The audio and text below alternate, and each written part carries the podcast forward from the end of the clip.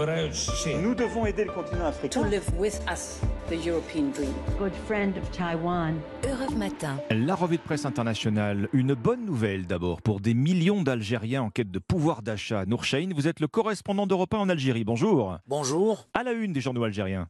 Ici, on parle d'augmentation de salaire, des augmentations qui devraient concerner également les retraites et les allocations chômage selon le soir d'Algérie. En tout, plus de 7 millions d'Algériens sont concernés par cette hausse généralisée des revenus. Par le jeu d'ajustements successifs, les salaires connaîtront des améliorations inédites, frôlant les 45%, alors que les pensions de retraite évolueront sensiblement à hauteur parfois de 300%, précise l'expression. Mais cela devra se concrétiser de manière progressive avec un étalement de ces augmentations sur trois ans. Pour sa part, le jeune indépendant révèle que cette hausse des revenus entrera en vigueur avant le prochain ramadan, soit au mois de mars.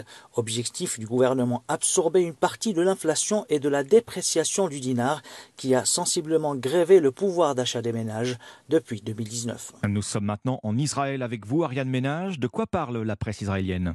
De l'interdiction des drapeaux palestiniens dans l'espace public. L'ordre vient du nouveau ministre israélien de la Sécurité, figure de l'extrême droite. Il est très commenté depuis le début de la semaine. Ben Gvir va trop loin. Cette interdiction viole le principe de liberté d'expression, écrit le Jérusalem Post dans un édito. La police israélienne elle-même émet des réserves, souligna Haaretz, car cette directive n'a pas de base légale. Actuellement, aucune loi n'interdit de brandir le drapeau palestinien, mais ils peuvent être dans les faits confisqués lors de manifestations jugées dangereuses. Le Yediot Aharonot relaie pour sa part la réaction d'Amnesty International.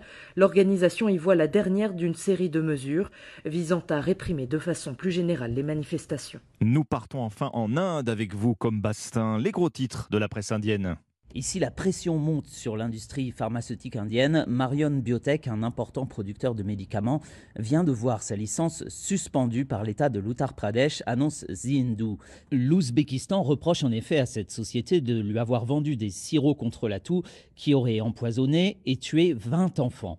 L'OMS a renforcé les craintes en alertant sur ce produit exporté mais non consommé en Inde. Voilà qui s'ajoute aux allégations de la Gambie il y a plusieurs semaines, rappelle India Today, le pays africain soupçonne ce sirop d'avoir tué plus de 60 enfants. Le gouvernement et la firme nient les accusations et demandent une enquête. Pourtant, l'affaire reste un coup dur pour l'Inde, analyse le Hindustan Times, parce que le pays veut se positionner en pharmacie du monde et attirer les investissements étrangers. Merci comme Bastin, merci à nos correspondants. 6h54, bienvenue si vous nous rejoignez, vous êtes sur Europe 1 dans un instant. Dimitri Pavlenko, à tout de suite.